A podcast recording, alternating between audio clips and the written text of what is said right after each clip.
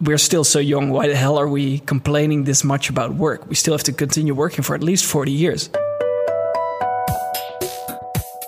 Welcome to the Inner Podcast. My name is Khalil, head of Espas Lab. Um, I'm very, very excited today to introduce to you Pim de Morree, co founder of Corporate Rebels. Dear Pim, thanks for joining me today. Glad to be here. You did study industrial engineering and management science in Eindhoven. Um, you spent a year uh, in Spain, then returned and did your master in science and innovation management, um, which is uh, good in our topic, I guess. Um, finishing university, you joined Vanderlande Industries, and what I found out is that you work on sales of service contracts of airport baggage handling systems worldwide for about two and a half years. And back in 2016, your partner, Joost, and both of you, you quitted your corporate jobs. You started to travel around, find the most inspiring workplaces. Um, what you learned during this journey, you shared on a blog, and um, you published a book, and where you shared your insights from this journey. And today, as corporate rebels, you support, inspire, and push companies, that's what you write, to develop a more progressive organization.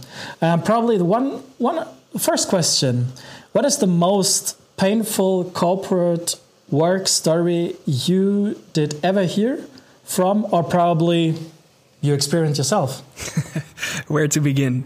I have a couple of them myself, maybe we'll talk about those later. But one that really is way more painful than what I've ever experienced is something that happened a couple of months ago when the corona crisis um, first hit and a lot of companies mm-hmm. had financial trouble. So one of them was a um, electric scooter company based in uh, Silicon Valley, uh, Bird, they are called.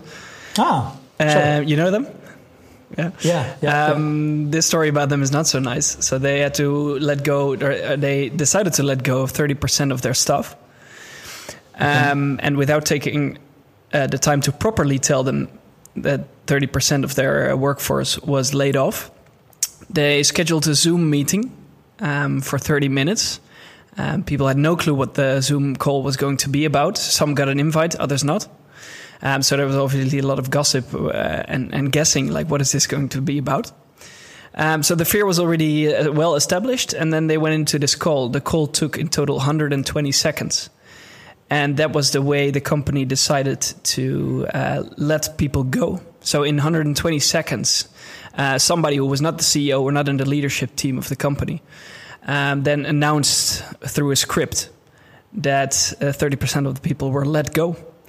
Uh, so this is so. Uh, when I heard this story and when I researched this story for uh, a piece I wrote on our blog, it just shows once again that some organizations around the world are doing such a poor job in treating people as as human beings. Um, and this is exactly what we're fighting against at Corporate Rebels. And we believe that more organizations should take care much more of their people in a better way and stories like this show that we uh, in some companies for sure have a long way to go probably let, us start with your personal experiences um, why did you why did your partner uh, Joost name why did you guys um, quit your job uh, we quit our jobs because of the frustration that we experienced ourselves so as you mentioned I worked for about two and a half years for a company called Vanderlande. They make, and they make baggage handling systems for airports, among others. I did exactly what I studied for so the the study perfectly fit with what I wanted to do.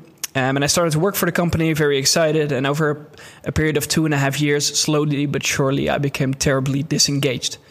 So I wasn't happy with the workplace itself. I was actually very happy about the work, but not the way the company was structured and the way the work was organized. So, for example, the fact that there was a boss who was telling me exactly what to do, there were lots of rules that were dictating exactly how a certain job should be done. So there wasn't any room for creativity or entrepreneurship or initiative.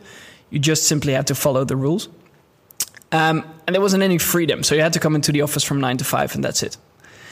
So for me, this was really a disappointing experience because I liked the work itself, but this childish environment, I couldn't, I couldn't really be a part of that. I didn't want to be a part of that. So after a couple of years, I sat down with a good friend of mine, Joost, and we started to discuss this, and he experienced the exact same thing He worked for a big Where?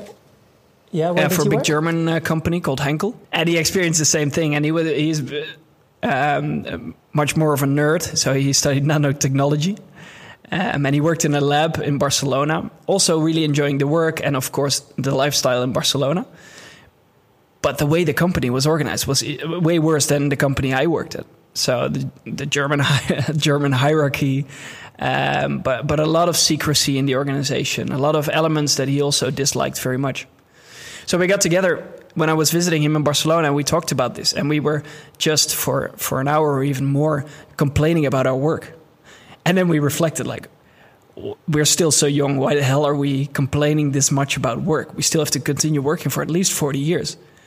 So should we maybe change change something about it, or try to change something about it? And that's when, after a couple of beers, we decided to start Corporate Rebels. Um, to, to, to start looking for alternative ways of organizing work. May, may I ask you something? Why why did you guys decided to quit and not to, you know, to step up inside your organization and hack the organization and to discuss with management and try to change change the organization internally? Yeah, good question. Uh, so, um, the main answer is that we simply didn't know how. So I wanted to change a lot of things. And some of my colleagues I worked with also wanted to change a lot of things. And we tried some things. So we set up a, uh, for example, a, um, what's it called in English? Like a, a society for the young people working in the company to come together on social events, to learn together, to get inspired by various speakers, etc. So we tried to do some small things, but I really didn't know how to do it on a more important scale. So, for example, how can you change decision making? How can you create more freedom in your organization? All of these things, I, I didn't really know how to do it. And I had read some books, but I, that, that don't tell you at all how it actually should be done. So, out of that curiosity, it was actually born. So, ideally, you would indeed want to try and change it from the inside out. Um, but we really had no clue. So we started, first of all, to learn from the pioneers around the world. As I mentioned, you did study innovation management. Didn't you get any hints from from the studying or from the university, and probably also afterwards in discussion with professors and to ask them, "Hey guys, I'm here in the middle of a mess. Can you help me out?" No, not at all. So the what I learned during my university degrees, both in my bachelor and my master's degree, was the fact that everything we learned there was super traditional. So you learn about traditional hierarchies. You learn about stage gate processes to to innovate. You learn about um, creating efficiencies by optimizing processes and by kind of dehumanizing the workplace instead of humanizing it. So it, it was kind of we learned about the whole history of management. So you learn about Frederick Taylor and um, and the whole movement. He started kind of in the industrial revolution to to to split the thinking and the doing in work, and then focus on optimizing every single part of the doing, so you become more and more efficient, which worked perfectly back then when everything was exactly the same every single day. Um, but nowadays it doesn't work anymore. But we still studied more or less all of those exact topics. So it wasn't about how can you create organizations where people are free to make their own decisions. How can you motivate staff so they feel they contribute to something meaningful that they truly believe in? These questions were never asked. So it, uh, I, I, even though I thought I would be studying that topic, I, I really wasn't. So we were really learning the, the, the, the dark side, so to speak, or the traditional side. As I mentioned, you started to travel around. You saved money and then you started to travel around to look out for organizations to find them who works differently who like you just described uh, really humanize work and where it's probably fun actually to work at how, how did it go how did you find these organizations um, first start so we started i think with a, a list a bucket list that we call it um, of, of pioneers around the world that we wanted to learn from. And the easiest things to do was coming out of the books we had read. So for me, it started with a documentary and a book about Ricardo Semler and Semco, a Brazilian company that he has already transformed since the 80s into a workplace where people select their own managers, and set their own salaries and their working hours. So really radical company. That especially here in Holland is quite a, well-known example. Um, so we were inspired by that at first, and we started to read about Google and Spotify um, and what those companies were doing. Um, and then slowly but surely, once you get into one book, you learn about another organization. And all of the ones that we thought were interesting to research, we added to that bucket list. We put it up on a website and said to everyone who wanted to hear, these are the ones we're going to visit. If you have any other ideas for people and organizations we should learn from, let us know and we might add them to that list. So nowadays we have more than 200 um, companies and people on that list. Um, and it continues to expand. So every time we learn about more interesting examples that we want to study in detail and actually visit ourselves, um, then we add it to the list and we go, try to go there as, uh, as soon as possible. Probably just out of curiosity, which companies in Switzerland did you already visit? Uh, one that we also talk about in our uh, book, um, Haufe Umantis, HR uh, tech company based in St. Gallen.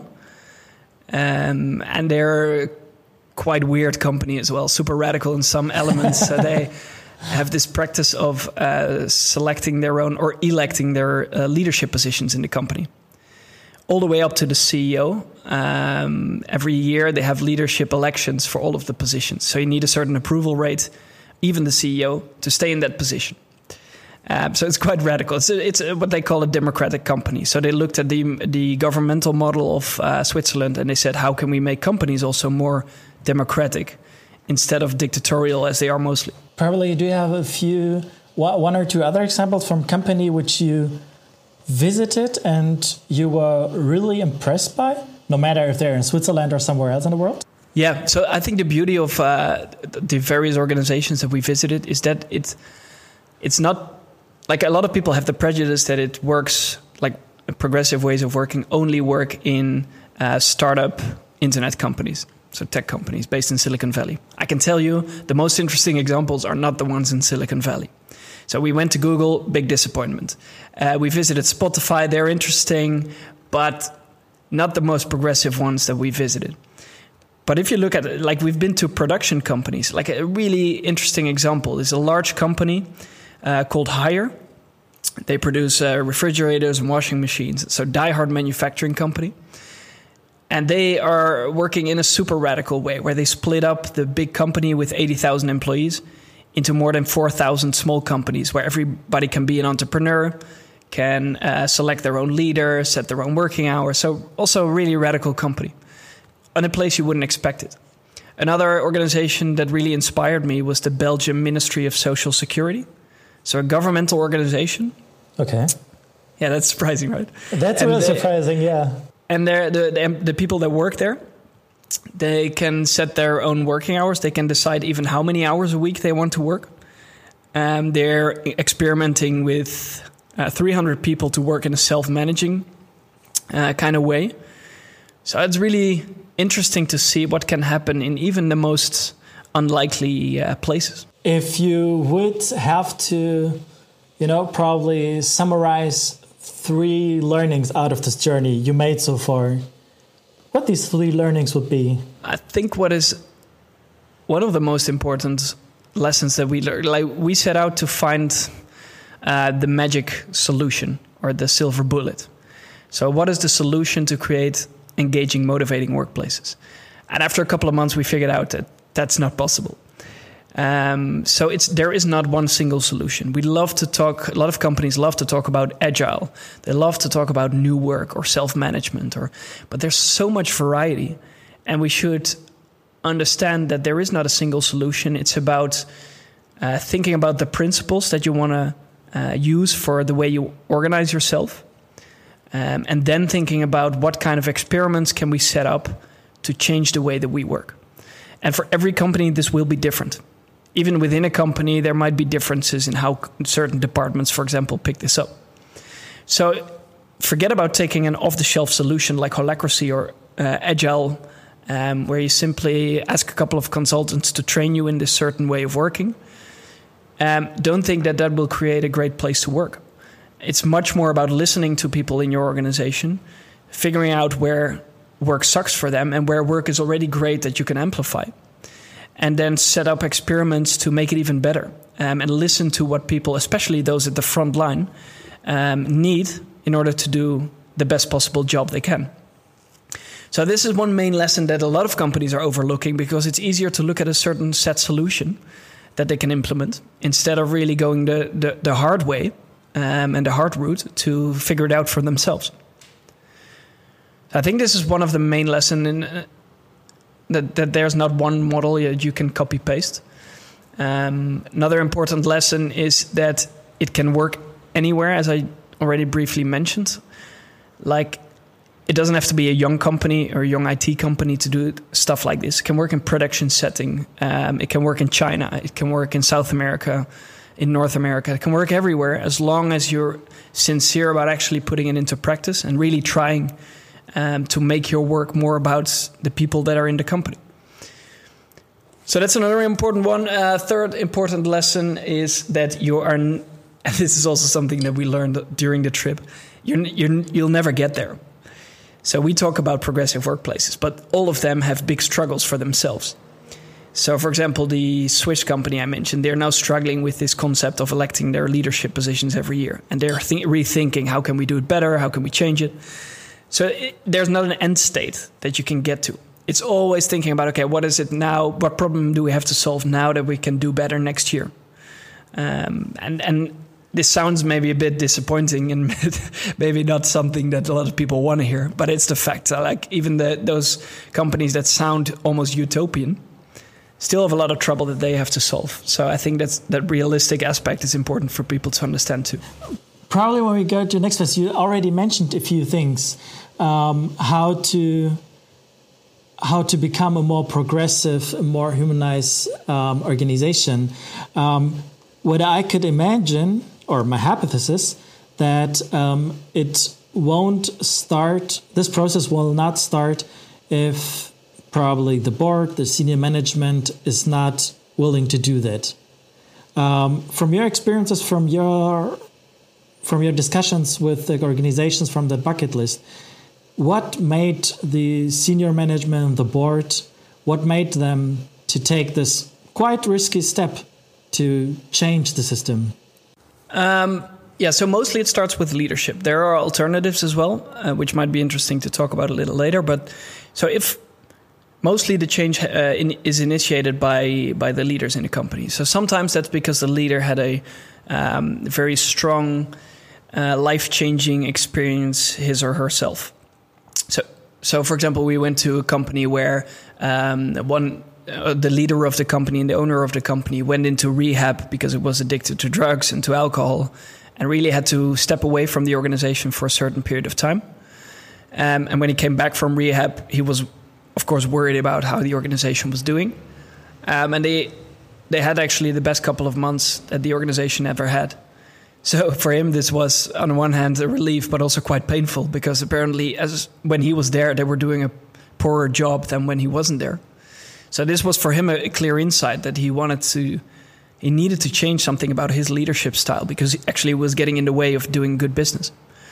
Um, others are maybe more rebellious from the start already, so they've maybe been educated or, or born even a certain way, and they believe that people are essentially good, and they also want their workplaces to to show this um, that it should be about trust and not about distrust, or that it should be about freedom and not about control. So they how how, how do how do they get to this thought?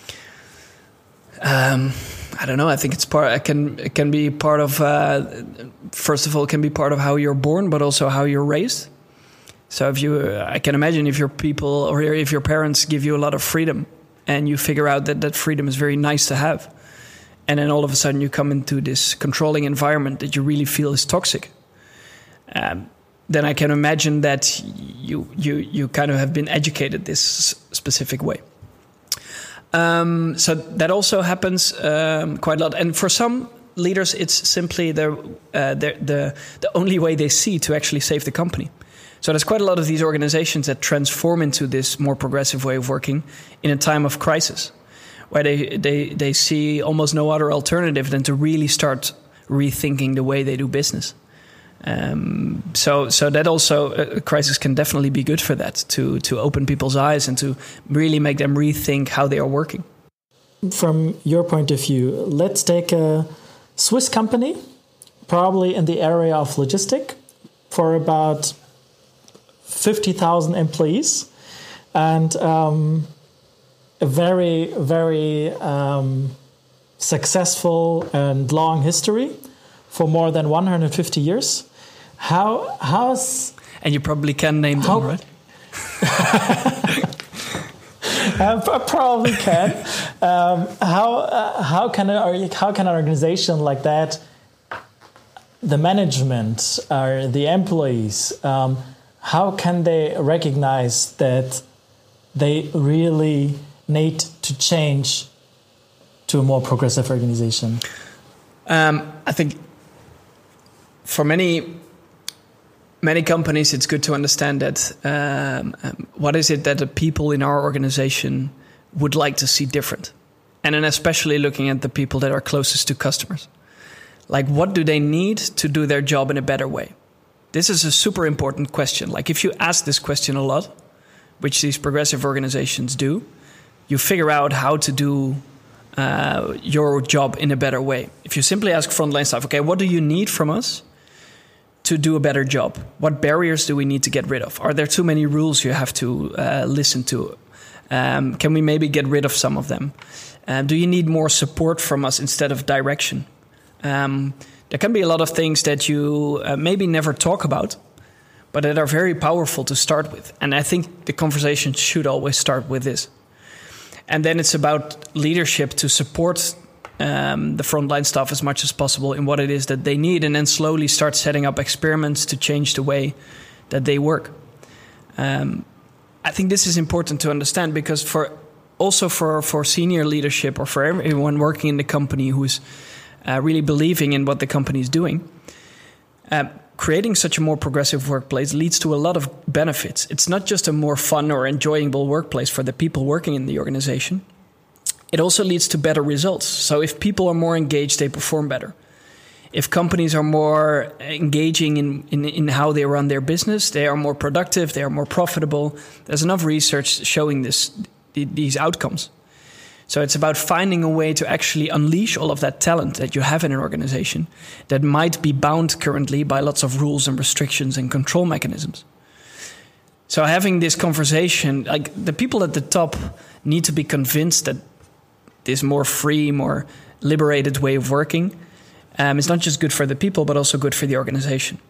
And if they understand that, it's about trying to change things. And um, like a, with a, in a company with such a long history, with so many people, um, you shouldn't start changing the entire organization at once. That's way too risky, and you risk your entire business because you have no clue up front what's going to work and what's not going to work. So it's about finding the people in your organization, maybe a couple of teams or a couple of departments that are eager to change, that want to be more or less the, the, the pioneers in the organization, that want to experiment. And if you can find a couple of those departments or a couple of those teams, and you give them the opportunity to redesign their own workplace, and you can show that it works and figure out what actually works for your company, and then you can try to scale it to other departments because it's way too risky to do it all at once. So, so contain the risk to a small part of the organization, figure out what works, and then try to draw more people into this uh, into this change. Do you know any company who started this kind of journey? Know, by taking step by step, starting small with small single teams or departments. Yeah, one of the most beautiful examples is this Chinese company I mentioned, Haier. Um, so they are constantly doing this, always looking for new ways of working based on what the most progressive teams want to want to try. Um, and they took over uh, part of General Electric in the US a couple of years ago, and they're now also changing that organization from uh, the inside out. But they're not forcing anybody in that company to change. They're just inviting people to um, to to look at their model, what they have in China, and to invite them. If you want to try this too, then we are here to support you to make such transformation happen. Um, and then they start with some teams, and now they're adding departments to it. And now, after a certain period of time, and results are already there, but after a certain period of time, they start to make the bigger changes. So they don't, don't start to change with the organizational structure at first. They make smaller decisions first, smaller experiments first. And if they see that that works, they try to grow the impact of what they're doing. Once again, to keep the risk to a minimum and to make sure the change is led by the people who need to change and not by an outside or external force. Because when you're forced to change, all of, all of a sudden all the fun is out of it. Um, it's much more fun to change for yourself because you want to instead of being forced to make a change. The basic reason why people should or needs to be in charge uh, of this changing process and having fun along the journey is that they realize by themselves that they cannot continue the daily business as it happens because they're just simply not happy. Is it right? Um, yeah, yeah, like that's one one part of it. Um, I think it's a good starting point. Like if we ever if we work with companies to to help them to change or give them insights to change, um, there's nobody ever who doesn't want to change. If you talk about creating a, a more human workplace, like fun, we we use the word a lot because it's simple to understand, but it's also a bit of an exaggeration. Like we're not talking about, we don't like to to to really focus on fun, as in uh, what a lot of startup companies try to do. They give free beers on Friday afternoon. They throw in foosball tables and um, and beanbags, and they think that then they create a great place to work. But it's about much more than that. It's about how can you change decision making, how can you give people meaning in their job, how give you, can you give them autonomy. These are the real things that make work engaging. So it's about talk, having a talk with the people to understand what is it that you want. And there's n- almost nobody who then says, I don't want I, I don't want that. I don't want a more human workplace. I don't want to have more decision making power. I don't want to have more freedom. So it's a good starting point and, and, and a great starting point for change as well. I have a discussion in mind I had yesterday with one member of our management and I started to you know to to make a few points in this direction and then he just looked at me and said, "You know, that's all right what you're saying, but don't forget you get paid." It was not exactly your words, and I'm not really sure if I get it right, but I understood like you get paid, so you probably should think enough and do enough work and be a little bit happy about it because you get paid. So don't complain that much. Yeah. and I'm wondering how to how to that when next time when I meet him, how to convince him that just paying money or even more money won't be enough one day. Because at a certain point or a certain amount of money people will not care about money because it's just a number at the end of the day. Yeah um, yeah i fully agree. Like and, and that's what i think also the conversation should be about. Like money sure you need to make enough money for you to make it feel fair to be able to um, do or to to how do you say that to to to be able to spend your money on the basic needs that you that you have. Um, but it's not a motive motivator as you mentioned. Like after a certain uh, amount of money, um, there's much more value both for people and for the organization in creating meaning, in creating autonomy, and creating uh, a certain kind of purpose for people. So the conversation should be more about that. How can we build that into the organization? And yeah, some people you can convince them with uh, uh, research. Um, so you you can gather all kinds of research being done on the topic, showing that it's not just better for you as a person; it's better for you as an organization as well. Um, and others you need to talk more about with in, in uh, about feelings. Um, yes, I'm here also to collect a paycheck, but it's not a uh, a transactional thing that I'm looking for here. I'm looking for contributing to something that I truly believe in and using my talents in a way that can also benefit the organization and constantly developing them more and more and more. Um, and, and for some, a combination of those works. And for, for others, uh, you can't convince them by just talking, you just have to show it to them. And you have to set up an experiment and, and, and just allow them to give you maybe a month time to try something out to properly measure what you're doing and to show that it's actually also beneficial for that specific person. Because at first, people might be scared of this. Like if they, an employee comes up to a manager and that manager thinks oh, he wants more freedom, he wants more uh, to set his own working hours, for example, or that kind of stuff. That can be really scary because they are also not used in working in, in an environment like that. But if you give it a try, and also if managers see that people are actually performing better when they're having more freedom if you organize it in the right way. Um, and if they are able to make more decisions themselves, it also is a relief to the manager, who then is not anymore the bottleneck for decision making, for example, or the person who others are always looking up to to make decisions when times are tough. And uh, which is also a, a, tough position for managers to be in. So also for them, it kind of changes their role and makes it into um, can make it into a more convenient role where they are supporting people to excel. Um, and not so much anymore being the, the person that everybody depends on. Let's take probably um, this person I talked to yesterday and quote some research, probably let him experience in an exper- experiment how this more progressive way of working could look like, and um, also probably have this this discussion um, about that money isn't enough. I'm still wondering how to make it easy for him to try another way and to leave the organization or the this this picture of himself and the picture of, of management behind, which is basically everything you just described. It's like being some kind of bottleneck, which makes you quite important. And if it makes you important, you feel you feel your own person, your own work valued because you can decide. And if if you can decide, then people rely on that, and that's somehow of a rewarding work. And if you change the system, they probably, at least in my mind, probably they are scared about that because they lose somehow their very personal purpose of being top of the pyramid and to help people, to lead people, to show the direction, to make the decisions day by day. And probably it's not really a relief not to make these decisions anymore. You know, how can I tell them and show them, hey, don't be scared about that? Yeah, uh, it's a super valid point that you're that you're that you're sharing. Um, I think this is one of the main reasons why it's so hard for companies to to change, um, and because it depends very strongly on personal change.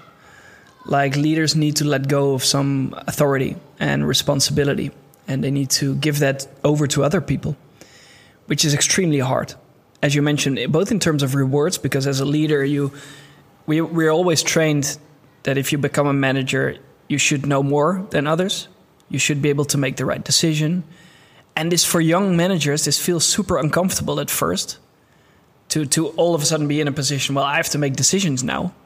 And they kind of play this game, okay, now I'm a manager, now I know. So I listen to you, I listen to you, and I make the right decision. Which is also, I can tell you, very uncomfortable for the people in those positions. Um, but once you get used to that, and you it's it makes you feel important it makes you feel um, um, yeah like you you you are one of the most important people in at least that team or even in an entire organization it's really hard to then get rid of that um, so this is i think one of the main blockers of why not more companies are changing it depends so much on personal change as well and and and this is really hard and I think there, there's not a single solution to this. It's about um, showing that it it works better for both people.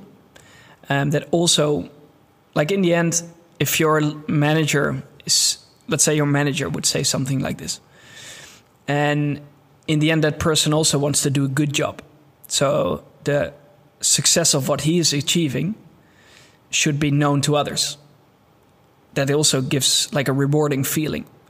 So if you can show that when you get more authority or when you get more freedom, you do a better job, then this can also be beneficial to that person because because of the way he's leading, and this might be another way, and a more open, more progressive way of leading, the team is flourishing and getting better results, which also is good for him personally because other people are seeing what he's doing and that he gets better results than before.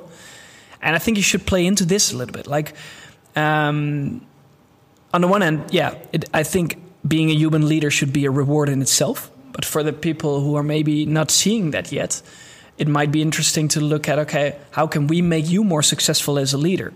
We can do that maybe by giving more, by getting more authority to the team. Um, so this might be a way to play into that and to then set up some experiments to give that a try. Very cool thoughts. Thanks a lot for that. I have three questions um, for the end. Is there a time when you will return to a corporate and work for a corporate again? I hope not, because now we're running our own company, trying all of these things in our own organization. Um, and I hope that we'll be we'll be able to continue to do that, to grow that, uh, to grow the impact that we have. Um, so I hope that's not uh, needed. Um, and if so, I, and I think this is an important message as well to other people. Um, if I would be looking for, let's say we go bankrupt, um, nobody wants our stuff, we're doing a shitty job, so we go out of business. Um, in that case, I when I would be looking for a new company, um, I shouldn't just I wouldn't just look at a job, um, the job itself, like what is the content of the job. I would look much more at what is the culture of the organization, what kind of values do they think is important, what is the way of organizing that they use, um, because I think this is a very important part of uh, getting a, a, really nice job that you really appreciate and value.